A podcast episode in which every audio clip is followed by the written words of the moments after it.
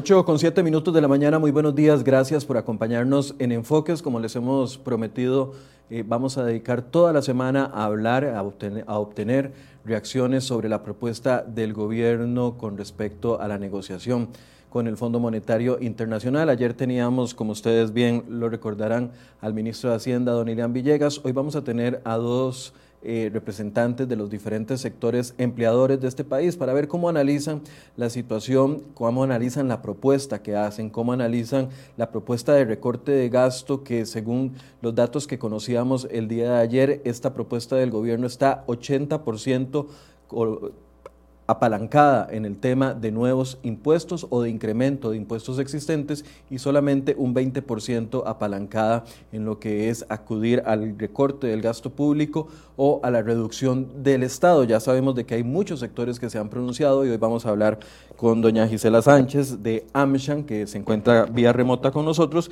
y también con don Álvaro Jenkins, el nuevo presidente de UCAEP. A ambos le doy la bienvenida y les agradezco mucho que nos acompañen. Buenos días. Muy buenos, días, Michael. Buenos días a don José Álvaro también y buenos días a las personas que, que van a estar con nosotros compartiendo en el programa. Don Álvaro, buenos días. Buenos días, buenos días Michael, Gisela y todos sus radioyentes. Bien, tal vez eh, voy a pedirle a mi compañero Federico, ayer cuando hablábamos con el, el ministro de Hacienda, yo le preguntaba, y creo que es la pregunta que todos nos hacemos, la propuesta fue presentada el jueves, ya a partir del viernes hubo una serie de reacciones, no solo políticas, sino de diferentes sectores. Incluso ayer hasta la Iglesia Católica pidiéndole al gobierno que reflexione sobre su propuesta que está claramente apalancada en el tema de nuevos impuestos. Ayer yo le preguntaba a don Elian Villegas, ministro de Hacienda, que cuál es el plan B. Es decir, ellos salieron con esa propuesta el jueves. Eh, si no esperaban la reacción, que, hubo es porque tienen muy poca lectura política de lo que está saliendo, lo que está pasando en el país. Pero además, si tenían un plan B, vamos a ver cuál fue la respuesta que él nos dio con respecto a un posible plan B en caso de que la gente siga rechazando la propuesta que ellos hacen. ¿Hay plan B en su escritorio, don, Elian? ¿Perdón? Hay, plan, hay un borrador ahí, un borrador de plan B. No, para presentarle al país. Es que lo que usted está planteando es como si nosotros hubiéramos lanzado esto eh, por, por, mera distracción, y eso no es así. Nosotros estamos haciendo un planteamiento y tenemos las razones para hacer ese planteamiento. Por supuesto, vamos a conversar, vamos a conversar con quien haya que conversar, y, y, si hubiera que hacer algunas modificaciones, pues veremos cuáles son las modificaciones que hay que realizar. Pero nosotros no estamos haciendo un planteamiento aquí eh, por mera distracción, no le estamos diciendo a la gente, vamos a molestarlos, vamos a plantearles impuestos. No, estamos trabajando con base en una situación real del país que conocemos y con base en ciertos supuestos que hemos determinado. Uno de ellos, maltratar lo menos posible a la clase media y a las clases más populares del país. Maltratar lo menos posible a la clase media y a las clases más populares del país. Así eh, eh, Así lee el ministro de Hacienda la propuesta que hace el gobierno. Quisiera pedirles primero a ambos eh, una reflexión o, cómo ven ustedes la propuesta presentada el jueves anterior. Si, si gusta, doña Gisela, inicie usted.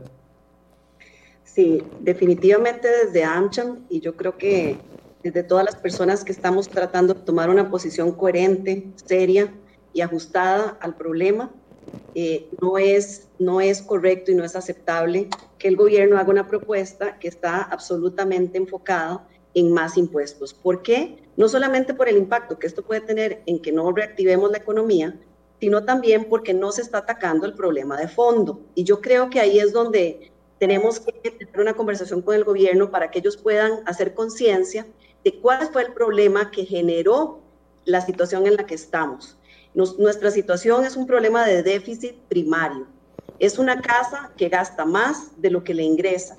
Y si nosotros no logramos solucionar esto, esta propuesta lo único que va a hacer es patear el balde para el 2022 y que, vamos, y, que a través de ingresos eh, mayores, a través de impuestos, deprimamos más la economía, generemos más problemas sociales y no solucionemos eh, de una vez. Yo no creo que sea aceptable para el Fondo Monetario Internacional una propuesta que lo que está pidiendo es que se generen mágicamente más ingresos eh, sin que se ataquen los problemas estructurales que generaron el déficit.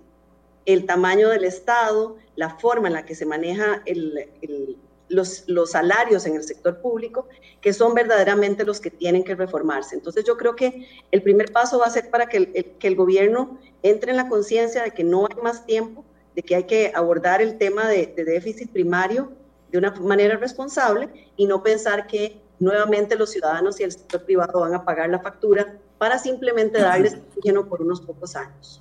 ¿Usted cómo califica la propuesta? ¿Como balanceada? ¿Como la ve el, gobierno? Absolutamente desbalanceada. Objetivamente lo es. Es que no es un tema de la posición de AmCham o, del, del de UCAEP. Si usted lo ve, estamos hablando de una propuesta que es 80% eh, enfocada en nuevos impuestos y 20% en realidad que es 0.95 del PIB está enfocada en recorte de gastos, pero de ese punto 95%, punto 76 es la regla fiscal, que ya, ya teníamos de la reforma que, eh, que, que, nos hicieron hace un año y medio. Entonces, es absolutamente desbalanceada desde una perspectiva objetiva. Y ahí es donde nosotros estamos, y yo creo como sector privado responsable, llamando a la, al gobierno para que entendamos juntos objetivamente cuál es el problema y se busque una solución que sea integral y de largo plazo. Don Álvaro, tal vez un primer acercamiento de parte suya antes de entrar a, ver temas específicos. Mira, yo creo que UCAE fue la primera cámara que reaccionó. Nosotros el mismo jueves en la noche rápidamente nos dimos cuenta que estaba totalmente desbalanceada la propuesta, eh, que estaba recargada sobre el sector empresarial y sobre la población en general, no solo el sector privado, sino la población. Eso de, lo vemos que a la viene un impuesto a la renta que le va a afectar el ingreso a las familias, viene el impuesto, digamos, la tasa Tobin, que eso también es regresivo porque afecta igual a todo el mundo y, es un multiplicador exponencial. Y luego viene el impuesto sobre bienes inmuebles que también afecta a toda la, a toda la clase trabajadora y, y a todas también las empresas. Así que no es solo el sector privado que está afectando, sino a la población en general. Así que eso que dice el ministro, que que quiere hacer lo menos dañino para las clases medias las clases pobres, yo creo que no, no está en, en, lo correcto. Y nosotros desde UCAEP desde el principio también fuimos eh, muy claros de que, de que no queríamos solo criticar, sino que queríamos ser proactivos. Esa fue nuestra posición desde un principio, que, que ahora en adelante la posición de UCAEP no va a ser oponernos por oponer, plantear soluciones. Y yo creo que eso de ahí ha calado eco.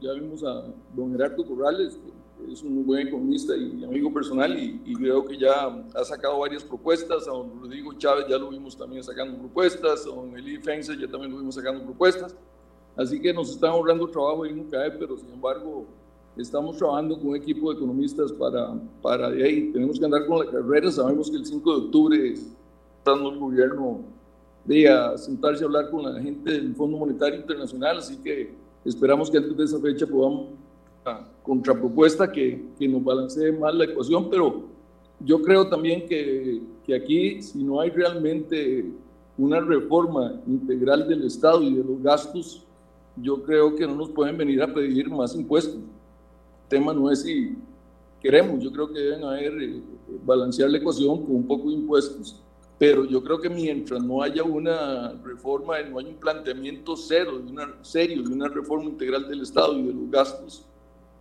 tenemos en este momento, yo creo que no, no cabe meter más impuestos a la población y al sector empresarial.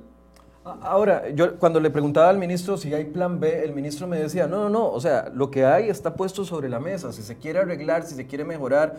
Eh, yo le decía, pero, pero don Elian, es que ¿de quién está obteniendo usted apoyo? O, o, ustedes apoyo como gobierno en esta propuesta? Porque si uno se va a los sectores empresariales, no hay, no hay apoyo. Si uno se va a los sindicatos, no hay apoyo. Si uno se va a los, a los partidos de oposición, no hay apoyo. Si uno se va a los grupos civiles, no veo apoyo. No veo apoyo tampoco, ni siquiera, como les decía, en la Iglesia Católica. A los únicos que he visto apoyando esta propuesta es al Comité Político del PAC, que ya se, que ya se refirió al asunto, a los diputados del PAC, que claramente ya eh, están matriculados con, con la iniciativa, y al expresidente Luis Guillermo Solís, que ayer mismo decía que era una, una, propuesta que es perfectible, es la palabra que utilizaba don Luis Guillermo Solís.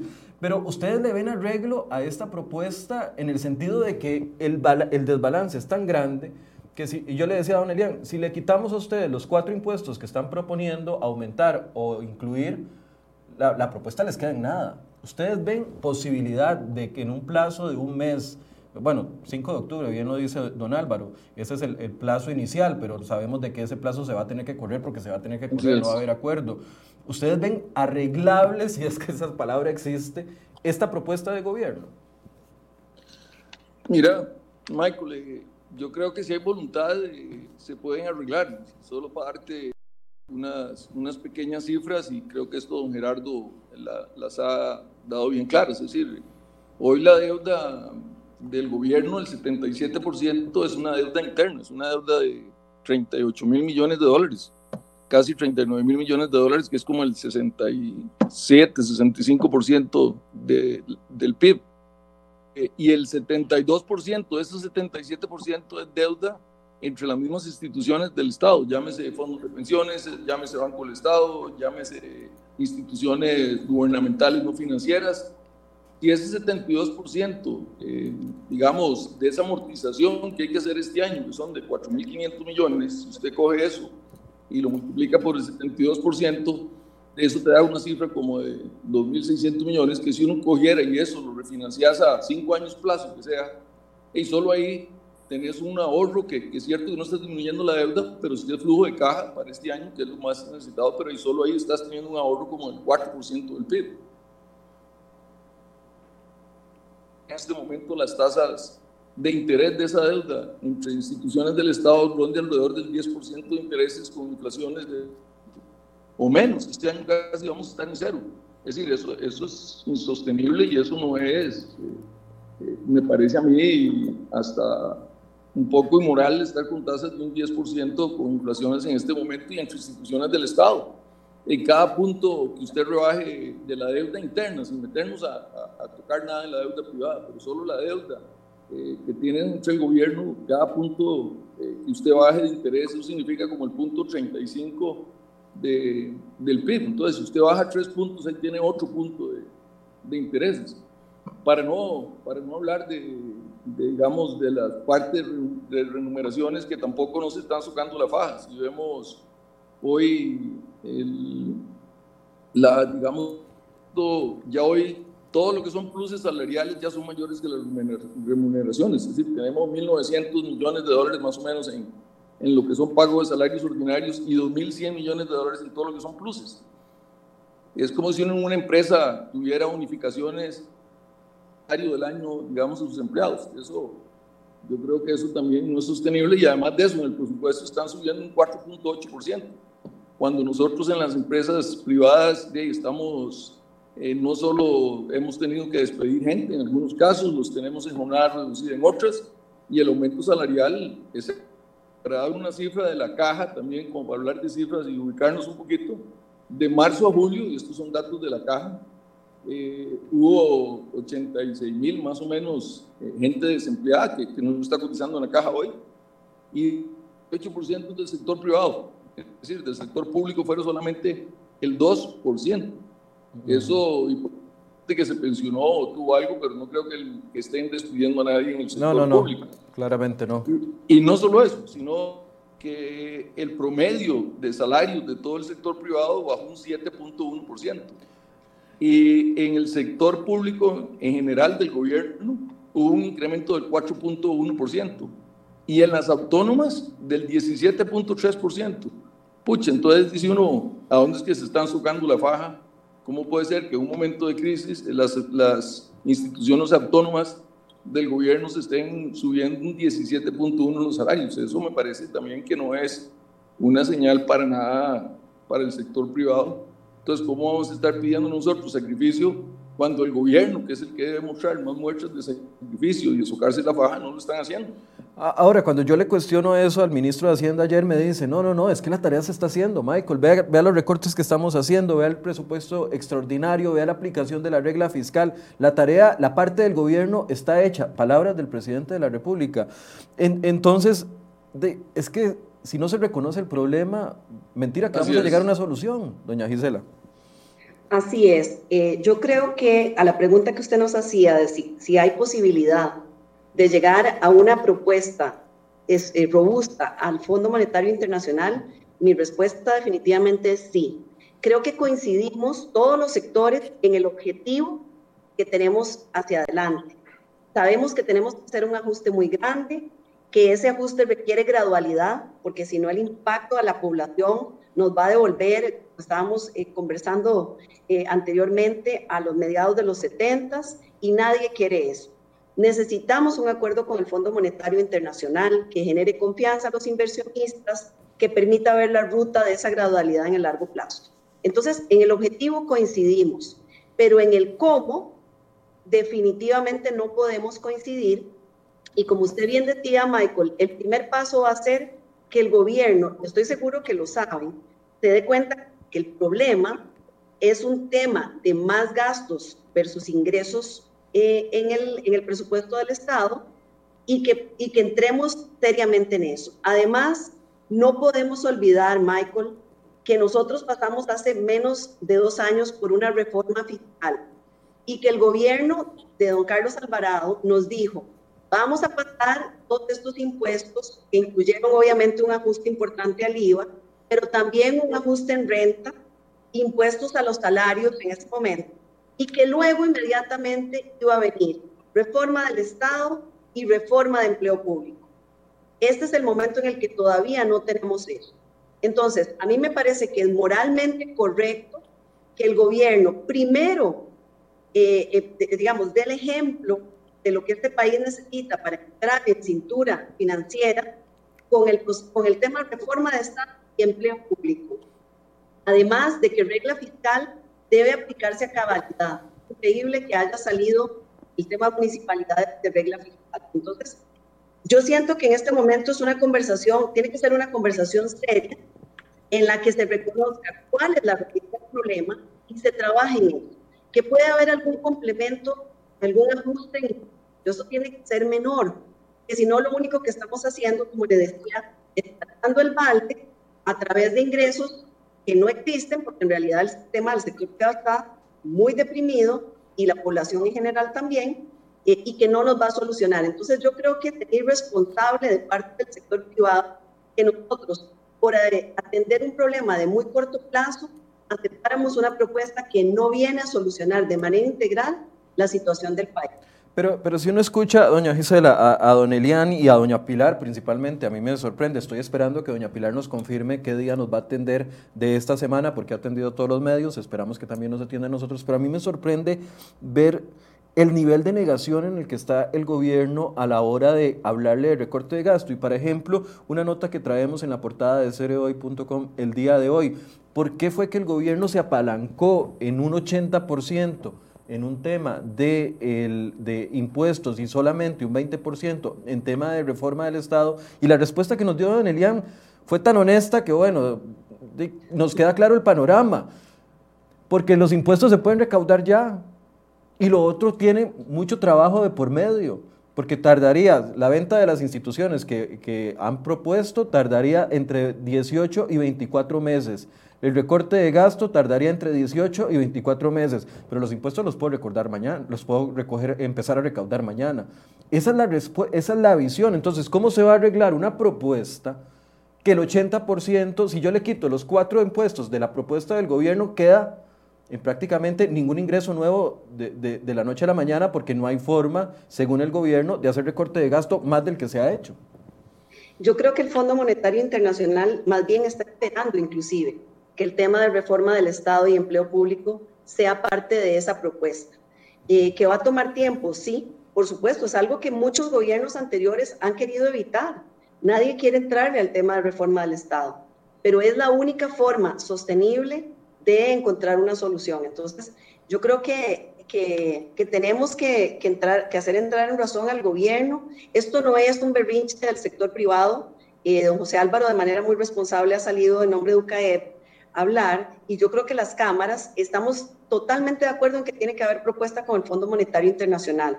Pero de ninguna forma podemos estar de acuerdo porque es como que le dijera a mi jefe, literalmente, que como ahora quiero gastar el triple de lo que gano, porque me quiero comprar un barco y porque quiero comprar un montón de ropa, entonces le exigirle que me pague tres veces más. Obviamente me va a decir que no, o sea, por supuesto que no. Y esa es la situación en la que estamos en este momento. Eh, tenemos que entrar en conciencia de ajustar el presupuesto nacional y cuando uno lo ve, hay tres grandes partidas, obviamente remuneraciones, transferencias y todo lo que tiene que ver con intereses. Eh, don José Álvaro mencionaba un poco de eso. Si no hay una propuesta integral de reforma del Estado y empleo público, eh, seríamos irresponsables también los ciudadanos de apoyar esta, esta propuesta del Estado, porque dentro de tres años nos van a decir que tienen que aumentar las cargas impositivas nuevamente, porque se volvió a gastar el dinero de corto plazo.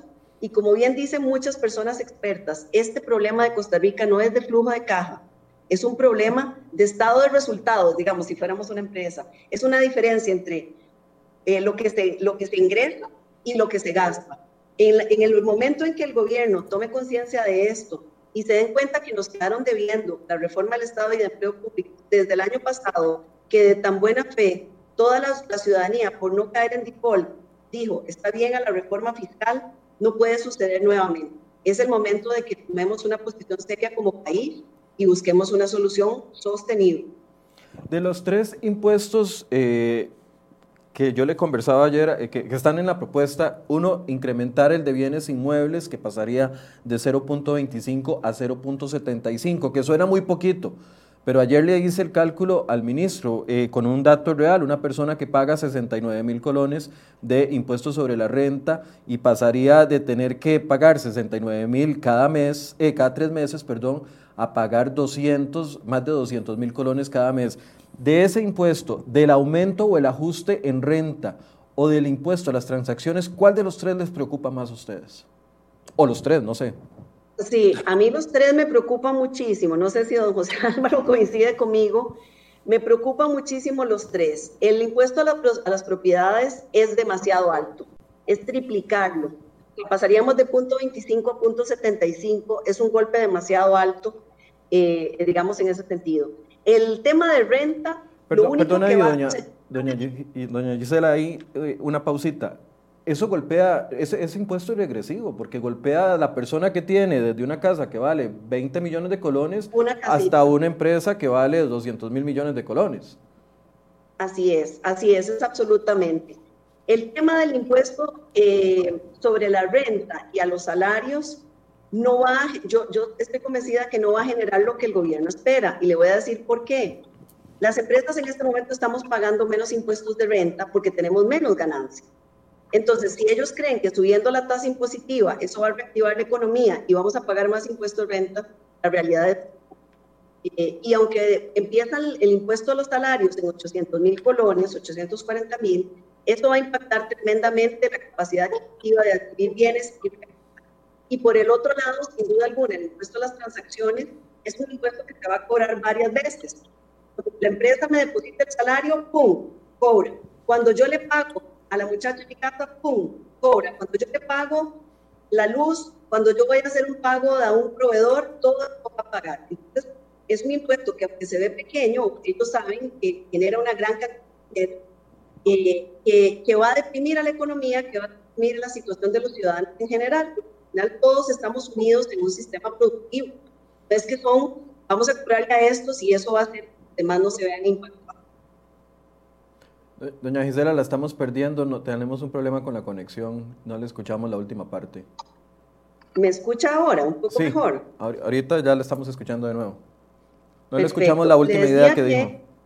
Que no podemos estar de acuerdo con la forma en la que están estructurados eh, porque tanto el impuesto a las propiedades como el impuesto de renta creciendo, que no necesariamente va a generar más ingresos para el fisco. Y por el otro lado, el impuesto a las transacciones, que obviamente impacta en diferentes puntos cada vez que una empresa le paga a un empleado, este empleado le paga eh, a la muchacha de su casa o hace un pago de algún servicio o de algún producto, eh, va a absolutamente impactar la reactivación económica que tanto necesitamos. Don Álvaro, de los tres, de los tres impuestos, ¿cuál le preocupa más? O los tres, como doña Gisela.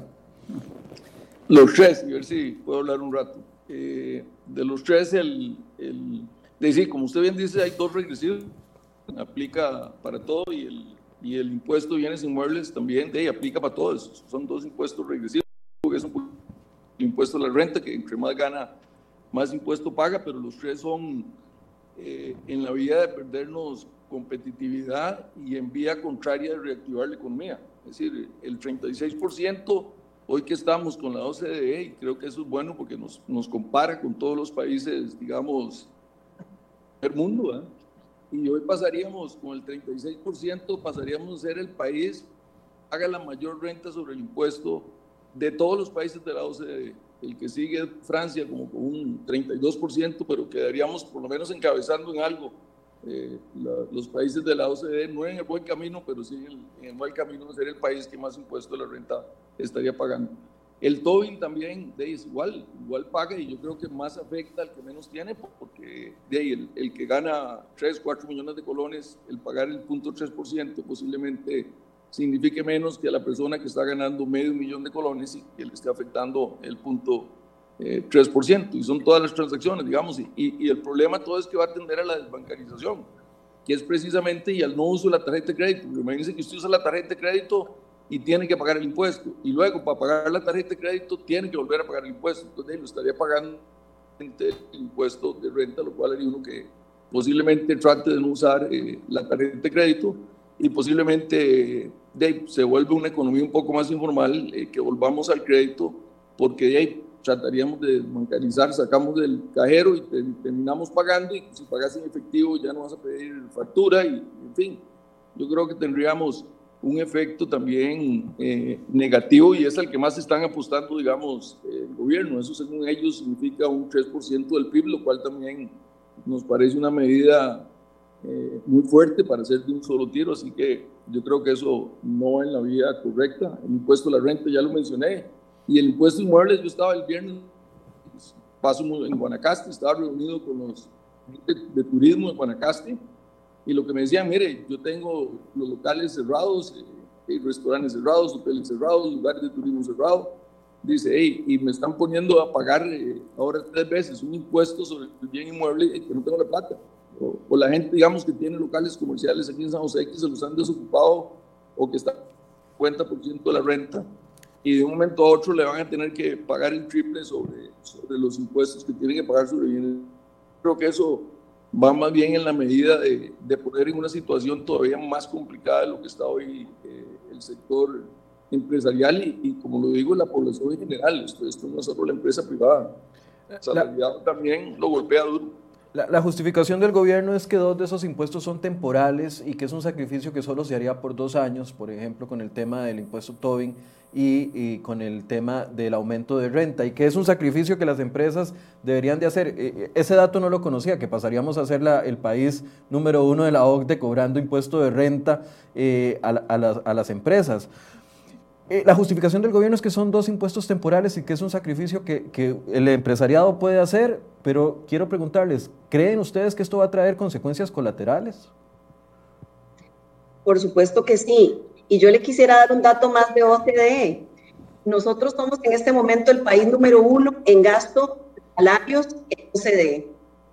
O sea, ya somos el número uno lamentablemente en lo que son, eh, en lo que significa el rubro de salarios en empleo público en, el, el, presupuesto de un país. Entonces, ya nosotros estamos claramente, los, los problemas ya están identificados claramente y tenemos que encontrar soluciones. Y por supuesto que vemos un impacto negativo eh, y, estas, y estos impuestos pasaran. Y como le digo, Michael, lo peor de todo es que vamos a tener el impacto negativo, pero la solución no está ahí.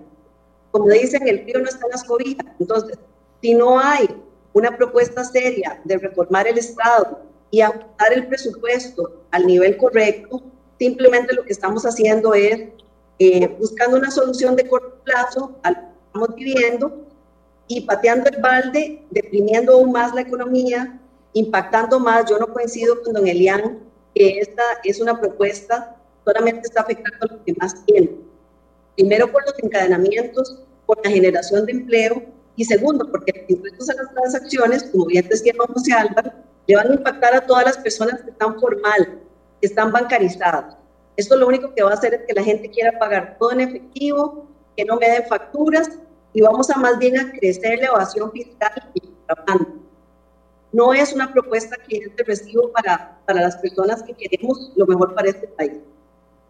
Ahora, desde el lado del gasto, eh, ¿qué proponen ustedes? O sea, porque cada vez que yo traigo a alguien que, que, critica una acción del gobierno, lo primero que me dicen, y hasta el mismo ministro me decía ayer, eh, de, entonces dígame qué hacer. Bueno, don Elian, yo no soy ni economista ni ministro de Hacienda, entonces no le puedo decir lo que tiene que hacer. Lo único que le puedo decir como comunicador es que escuche a los sectores que están proponiendo las ideas claras de lo que se tiene que hacer. Pero desde la, la, posición de ustedes, ¿cuál debería de ser el primer paso a partir de ahora? Bueno, don, don, Álvaro hablaba de la renegociación de la deuda interna, que me llamó mucho la atención, porque si los datos son correctos, ahorrarse cinco puntos del PIB en, en, deuda sería maravilloso para el país. Sí, sí. Adelante, el que guste empezar. Gisela. Gracias. Mire, yo creo que igual que usted, obviamente no soy, no soy experta, pero para mí hay dos elementos fundamentales que han sido retrasados por mucho tiempo. Uno es la, la ley de empleo público. La Contraloría ha dicho que, que el proyecto tal cual está planteado no está bien porque sigue teniendo disparidades entre eh, instituciones autónomas y el gobierno central. Pero sí debe existir una reforma integral de empleo público eh, que nos permita tener salarios que crezcan a una tasa razonable.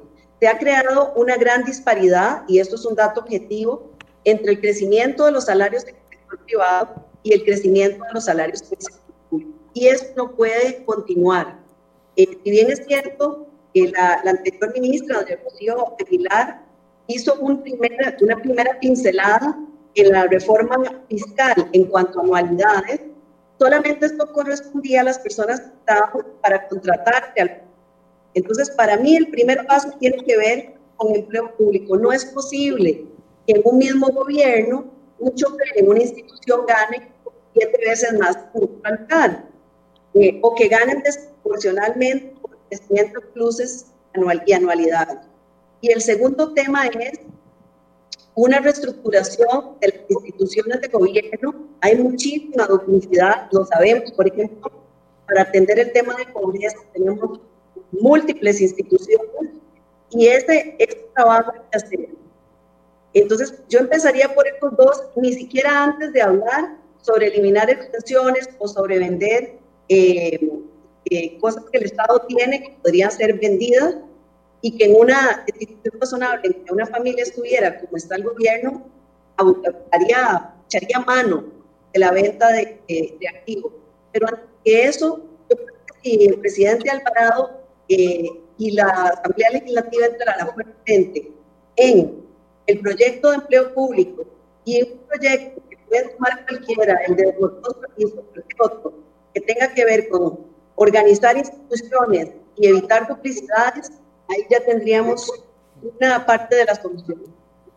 Voy a pedirle a doña Gisela que para la próxima intervención, por favor, revise la conexión, porque sí, sí se le está cortando demasiado y la gente me está diciendo que no se le está entendiendo parte de la, de la situación. Mientras le damos chance a doña Gisela, eh, don Álvaro, usted. Michael, mira, dar un poco de información de la OCDE también, que creo que es importante ahora que estamos en ese... Eh, que en los países de la OCDE el, el gasto, digamos, de salarios eh, es el 23% del PIB, del, digamos, de los ingresos del fisco. En Costa Rica el 50% de los ingresos se nos van en salarios. Y no es porque tengamos más gente, es decir, los países promedio de la OCDE, el 20% del empleo lo da el sector público, y 15%. El tema es de los salarios que hay en el sector público. Nosotros de todos los países de CDE, el promedio de, digamos, de, del salario del sector público, solo Singapur no gana.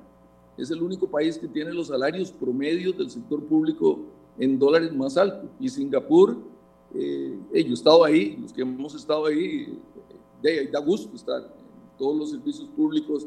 El, el, empleador que no solo el que no cumple va para la cárcel, sino que lo echan, lo despiden, tienen evaluaciones todos los años, el pueblo sabe las evaluaciones que tienen del sector público, si alguien se queja inmediatamente le llaman la atención y lo despiden. Así que somos el único que nos gana.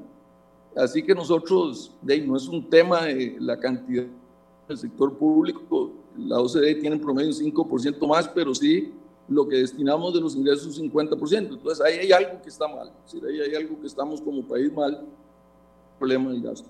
Pero, cuando, uno, cuando uno toca este tema, don Álvaro, lo primero que le salta, y, ayer escuché a la ministra eh, Garrido, igual, espero que nos dé entrevista pronto para poder abordar este tema ampliamente, pero ayer lo que ella decía es, si lo que quieren es que despidamos gente del empleo del sector público, eso no se puede hacer. O sea, ella, ella lo dijo claramente, si queremos ahorrar un punto del PIB, entonces tenemos que echar a 20 mil personas de los 337 mil empleados que hay en el sector público.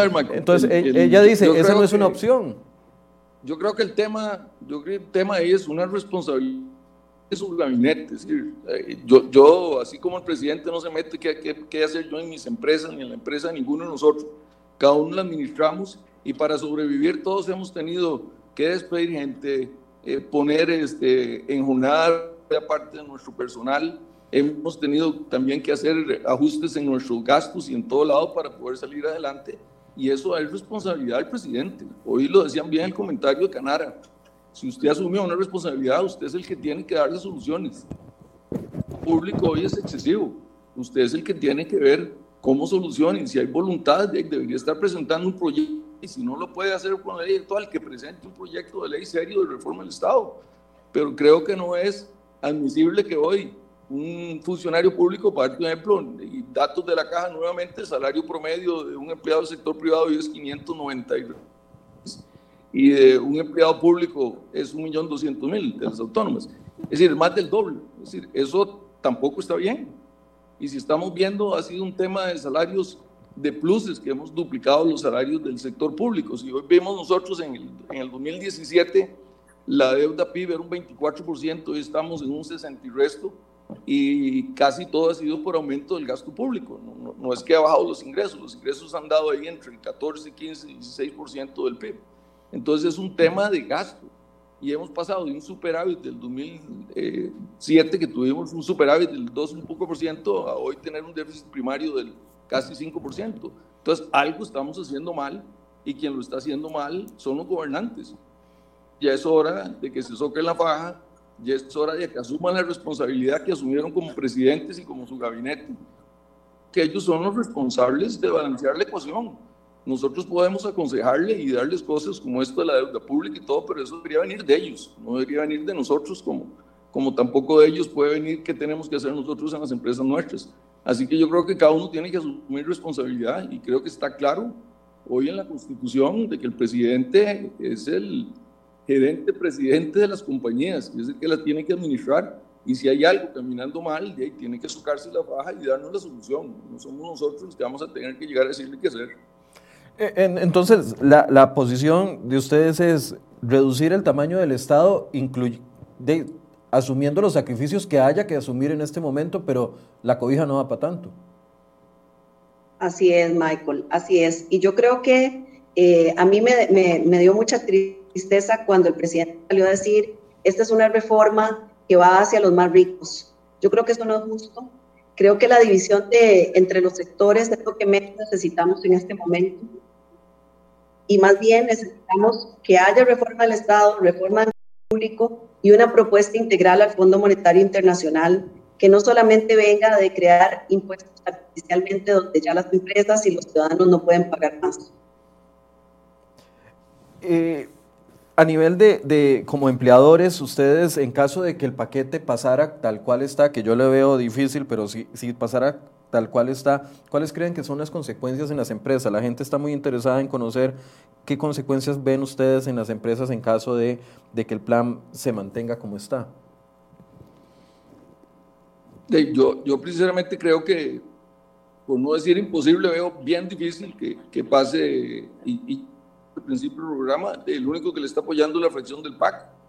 Yo creo que aquí todas las cámaras estamos en contra, eh, todos los partidos políticos estamos en contra y, creo que posiblemente si el Poder Ejecutivo no lo puede hacer, no sé si la Asamblea Legislativa irá a tomar eh, riendas en el asunto y, se, tendrá que poner a tomar las medidas serias del caso, cosa que no le corresponde. Yo creo que, como dije anteriormente, el Ejecutivo es el que tiene que, proponer las medidas y con todos los datos que hemos dado, siente lance, no puede ser que el promedio del salario público sea el doble del, salario promedio del sector privado, y ahí, hay un desbalance solo empezando por ahí y creo que no es necesariamente despedir más gente. Yo creo que podemos mantener la gente porque, como dije anteriormente, nosotros más bien en promedio del OCDE andamos como en el 15%, el, sector promedio del OCDE es el 20%. El, problema es un tema de la cantidad de dinero que se paga en salarios públicos.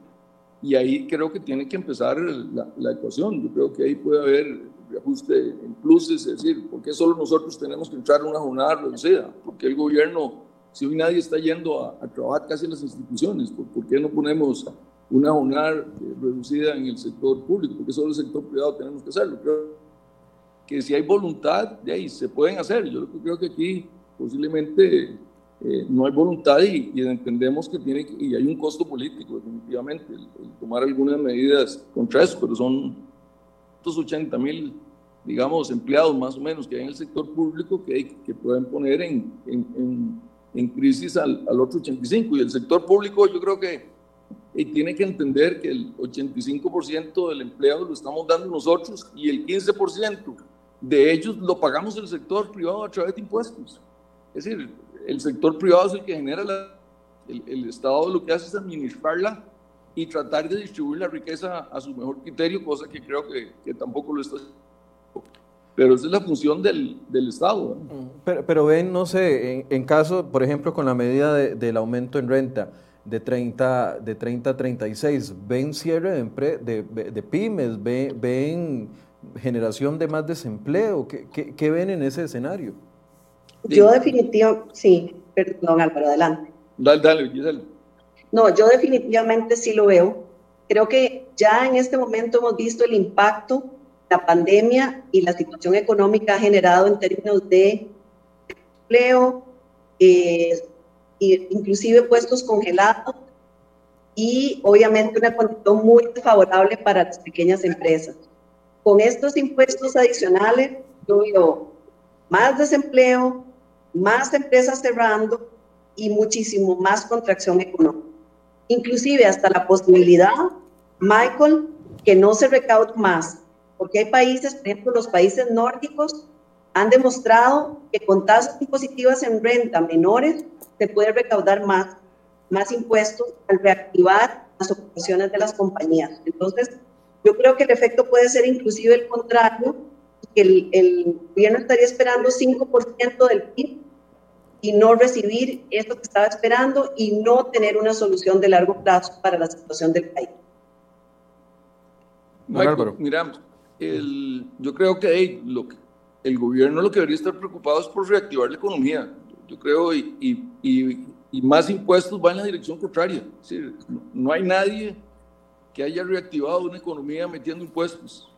Y hay que aprender de los países. El, único que intentó hacerlo fue Argentina y sabemos los resultados. Eh, una inflación del carajo, es decir, hay más desempleo, la gente no invierte, eh, en fin, las empresas dejan de invertir. Aquí lo que tenemos que ver es cómo, cómo reactivamos la economía, más bien cómo eh, tratamos el tema de los impuestos. Tenemos más de ciento y resto, según Rodrigo Chávez, diferentes tipos de impuestos. Eso es inmanejable. deberíamos buscar un esquema más simple y así evitar toda la ilusión y evasión que dice que, que estamos teniendo, cosa que nosotros apoyamos desde el sector privado, es decir, estamos en contra de la evasión y la, y la ilusión. Y creo que el esquema este es más de 100 diferentes tipos de impuestos que tenemos hoy, y ahí se, se presta para ese tipo. Eh, las tasas de interés, aquí tampoco estamos bajando tasas de interés, deberíamos estar bajando la electricidad, deberíamos estar dando créditos en condiciones mucho más blandas, deberíamos estar aprobando rápidamente eh, cómo llega la gente que hoy está con necesidad de plata, estos 700 mil millones que ofreció el Banco Central, que va a dar en condiciones favorables a todas las pymes para que no cierren. Es decir, aquí hay un montón de empresas que, que se les está acabando la gasolina. Tenemos el, carro en mínimo y, se nos está acabando la gasolina y si el carro se para, de volverlo a arrancar después cuesta.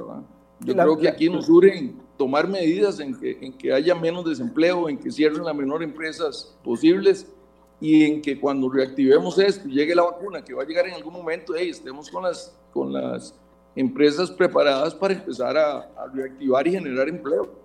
¿Qué es lo que más nos surge hoy? ¿Cómo generamos más empleo y no cómo más bien aumentamos el desempleo, que, que estas medidas van en esa dirección, de, subir más bien más desempleo, que hoy estábamos en un por ciento y hay que ver las cifras ahora del cierre de agosto a ver si, si posiblemente han subido un poco más, ¿verdad? pero hay que tomar medidas y generar más empleo en lugar de meter más impuestos, que, que la vía es, es toda la contraria, y si hay más generación, hay más recaudación y, y, la, y la ecuación va sumando. La, la, eh, la, propuesta, ¿cómo analizan la propuesta de reducir en un 5% las cargas sociales? Claro, ayer suena muy bonito cuando está en el discurso, ¿verdad?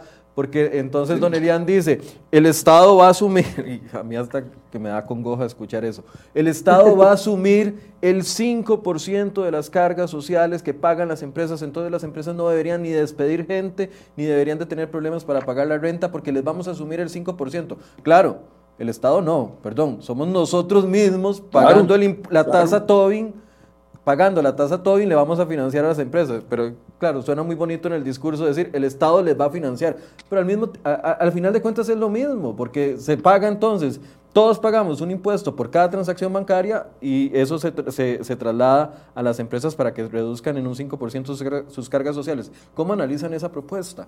Que él dice que es una de las que más va a beneficiar al sector empresarial y a los empleadores. Michael, usted lo tiene clarísimo. Esto es el, el, que sigue pagando es el sector privado. Si pasa el bien, el presupuesto nacional, de alguna forma nos lo van a correr por otro lado. Aquí, aquí no hay almuerzo gratis. Esto las empresas, pero ese 5% lo vas a tener que compensar con más renta, lo vas a tener que pagar con más impuesto de, de muebles inmuebles y también vas a tener todo lo que significa todas las transacciones Tobin, que en una empresa es donde la recaudación y, las, y las transferencias. repita eso, eh, don, don Álvaro, es que se le cortó, no escuchamos esa última frase. Bueno, ya, ya se pero lo, que le decía era que... No, me dijo que las transacciones Tobin son importantes en, la, en, la, en, las empresas por la cantidad, los pagos de planillas y todo eso. Es que ese 5% que usted lo tiene clarísimo y de alguna forma lo tenemos que pagar todos los costarricenses. Aquí no hay, aquí no hay comida gratis y usted lo tiene clarísimo. Eh, y luego de, de ese 5% también nos están subiendo, pasar del 30 al 36% eh, las cargas sociales, todas las transacciones TOBIN en las empresas de ahí son, porque todas las compras a proveedores, todo el pago de planillas, todos los pagos al sistema bancario, en desembolso como en pago también nos afecta. El impuesto en las empresas de bienes inmuebles también nos afecta, entonces posiblemente vía se compense una con otra, así que creo que eso es como un confite que nos están dando, pero realmente no, no, por otro lado tenemos que pagarlo. Doña Gisela, sobre, este, sobre esta motivación del gobierno para sostener el empleo. Yo creo que, o sea, tampoco es para nadie, eh, no tenemos duda de que el CODESAP es importante porque es la forma de financiar los programas de vivienda, de educación y de salud y protección social. Pero, eh, pero en realidad eh, el gobierno no está asumiendo ninguna cosa porque todos los ingresos del gobierno vienen del sector privado, el 100%, excepto las instituciones superavitaria que hay en el, en el gobierno, todo lo demás viene por parte de impuestos. Entonces yo creo que es como de una bolsa hacia la otra eh, y lo que más bien es, es que hay que reformar Estado. Hay que fusionar todas las instituciones que atienden el tema de pobreza y el tema social.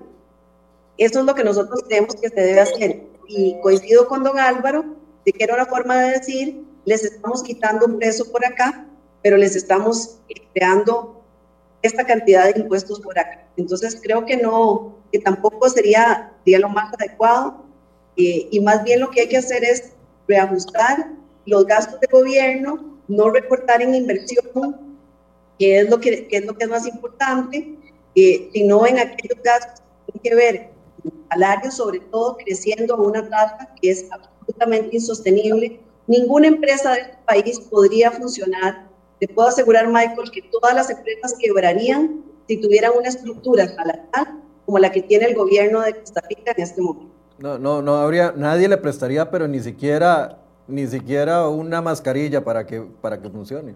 No habría forma humana posible de que cuando usted tiene ventas creciendo, digamos que una empresa, a una tasa del 5, sus salarios crezcan a una tasa del 15 o del 17%. O sea, es, es simplemente imposible operar de esa forma y hasta que el, gobierno no entre en la conciencia, de verdad se pase la ley de empleo público Inclusive hay gente que habla de salario único. Para un mismo puesto, un mismo salario. A mí me parece que eso es lo justo, lo equitativo. Si yo soy una persona que tiene un puesto como secretaria de gobierno, quería ganar lo mismo que otra que hace la misma función que yo, independientemente si es en un ministerio o es en el Judicial.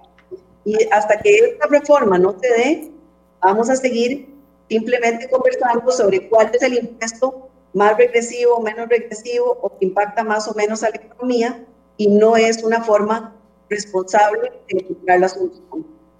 Eh, para ir cerrando, eh, muchas de las personas nos, bueno, me están preguntando, ¿y por qué no le dice a los empresarios que paguen los impuestos, que hay una evasión del 8%? Eh, el, el, discurso que siempre hablamos.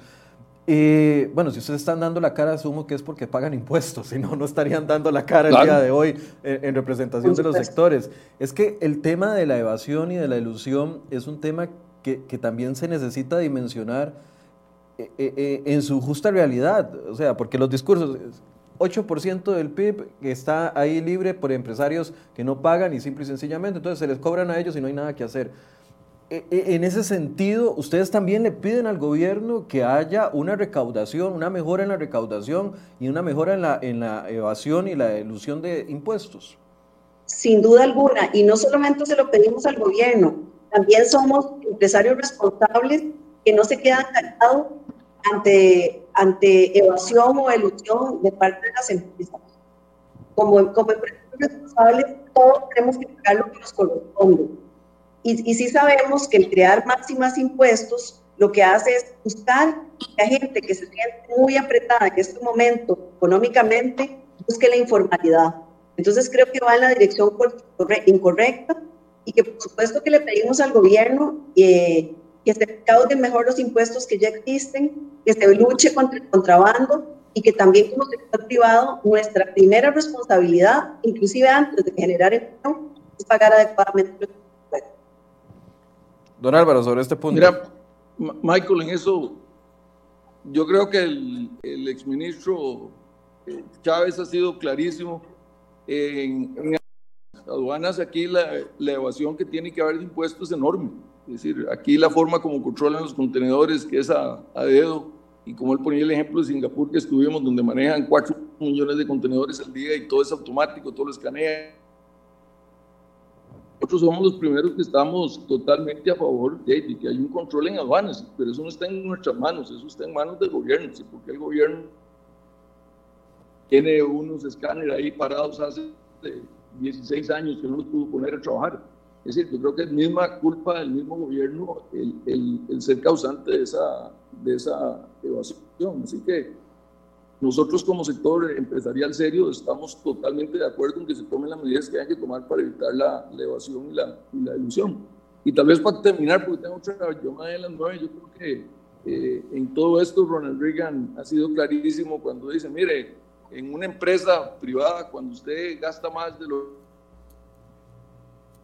en una empresa en el Estado, cuando gasta más. Se nos fue, don, don, Álvaro, se nos fue, ya volvió. Le pasan la factura. Hoy tiene que estar pasando algo con el internet porque no es normal. Don Álvaro, perdón, no le entendimos nada de la conclusión. Si, si quiere, vuelva a intentarlo si nos escucha. No, que le decía que que, en esto Ronald Reagan... No, lo perdimos. Algo está pasando con el internet hoy porque a los tres nos ha fallado. Doña Gisela, no sé si quiere hacer una conclusión. Sí, yo, yo quisiera concluir Sí, no, yo quisiera concluir que definitivamente, Michael, coincidimos en el objetivo de generar ojalá un superávit para el 2024 tener una mejor razón de deuda PIB. Pero la forma tiene que ser vía... un de, de Sí, no, le decía que la forma tiene que ser... Él dijo que cuando una empresa privada eh, eh, se gasta más de lo que ingresa,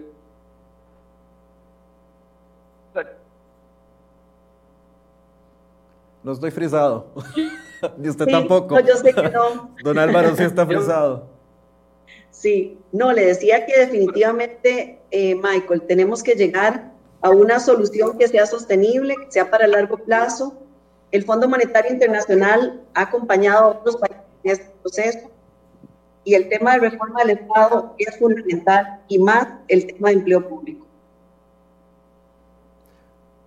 Bien, doña Gisela, muchas gracias. No sé qué pasó, que es este cierre de programa tan complicado, no, no nos había pasado antes. Eh, me disculpo con ustedes, no sé qué está pasando con el Internet. Eh, no, no, no. No, disculpas más bien de parte nuestra. Sí, algo está pasando, algo está pasando con el Internet hoy porque a los tres nos está fallando y estamos ubicados en diferentes puntos de, de, la capital. Pero una despedida, don Álvaro se, se desconectó, no, no, sé qué pasó. Eh, lo vamos a volver a invitar para que podamos conversar. Una despedida, doña Gisela, eh, de parte suya. Muchas gracias, Michael. Eh, un llamado al gobierno para que realmente veamos y busquemos una propuesta que sea responsable, que sea coherente con el problema. Eso es como cuando una persona tiene un problema de alcoholismo y cree que la solución está en, no ir a fiestas. O sea, yo creo que tenemos que buscar una solución coherente, seria, ajustada a la realidad y que no nos genere más problemas económicos y sociales en el país. Y de parte del sector privado y de AmCham, estamos en la mejor disposición de trabajar de la mano con el gobierno para encontrarla. Es una, una decisión que se ha pateado por mucho tiempo, que tiene que ver por, primeramente, el tema de eh, empleo público y transferencias y a eso hay que entrarle definitivamente. Bien, muchas gracias a doña Gisela Sánchez eh, por acompañarnos. Vamos a, revisar el internet, no sé qué pasó. Ya aquí me están vacilando de qué es la UPAT y etcétera, etcétera. Eh, Nos van a cortar el internet. No digo nada, mejor, no digo nada por si, por si es cierto. muchas gracias, doña Gisela, muchas gracias a don Álvaro por habernos acompañado. Eh, la idea es poder llevarle las diferentes voces. Mañana vamos a estar con don Eli Feinsay también conversando sobre este tema, así que los invito a partir de las 8 de la mañana. ¿Es cierto de que no se pueden generar algunos cambios estructurales en este momento o es falta de voluntad política? Bueno, ese va a ser el planteamiento del día de mañana, así que los invito para que nos acompañen. Muchas gracias por su compañía y muy buenos días.